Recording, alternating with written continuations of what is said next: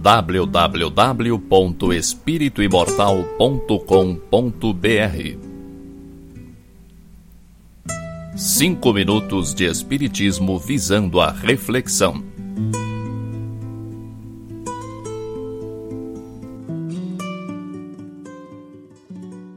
Eu, porém, entre vós, sou como aquele que serve. Jesus, Evangelho segundo Lucas, capítulo 22, versículo 27. O discípulo sincero do Evangelho não necessita respirar o clima da política administrativa do mundo para cumprir o ministério que lhe é cometido.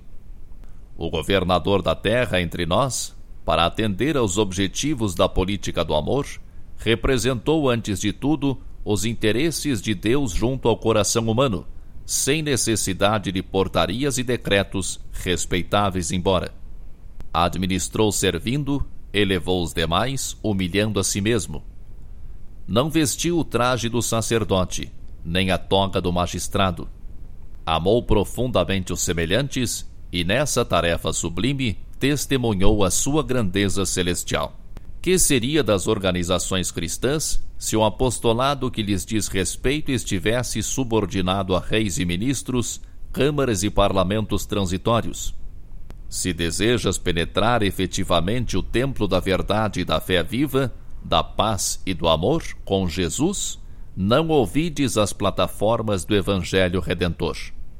Ama a Deus sobre todas as coisas com todo o teu coração e entendimento Ama ao próximo como a ti mesmo. Cessa o egoísmo da animalidade primitiva. Faze o bem aos que te fazem mal. Abençoa os que te perseguem e caluniam. Ora pela paz dos que te ferem.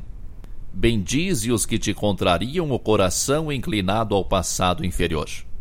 Reparte as alegrias de teu espírito e os dons de tua vida com os menos afortunados e mais pobres do caminho. Dissipa as trevas, fazendo brilhar a tua luz. Revela o amor que acalma as tempestades do ódio. Mantém viva a chama da esperança onde sopra o frio do desalento.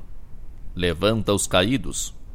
Sê a muleta benfeitora dos que se arrastam sob legiões morais. Combate a ignorância, acendendo lâmpadas de auxílio fraterno sem golpes de crítica e sem gritos de condenação. Ama, compreende e perdoa sempre. Dependerás acaso de decretos humanos para meter mãos à obra? Lembra-te, meu amigo, de que os administradores do mundo são, na maioria das vezes, veneráveis prepostos da sabedoria imortal, amparando os potenciais econômicos, passageiros e perecíveis do mundo. Todavia, não te esqueças das recomendações traçadas no Código da Vida Eterna, na execução das quais devemos edificar o reino divino dentro de nós mesmos. www.espirituimortal.com.br Cinco minutos de Espiritismo visando a reflexão.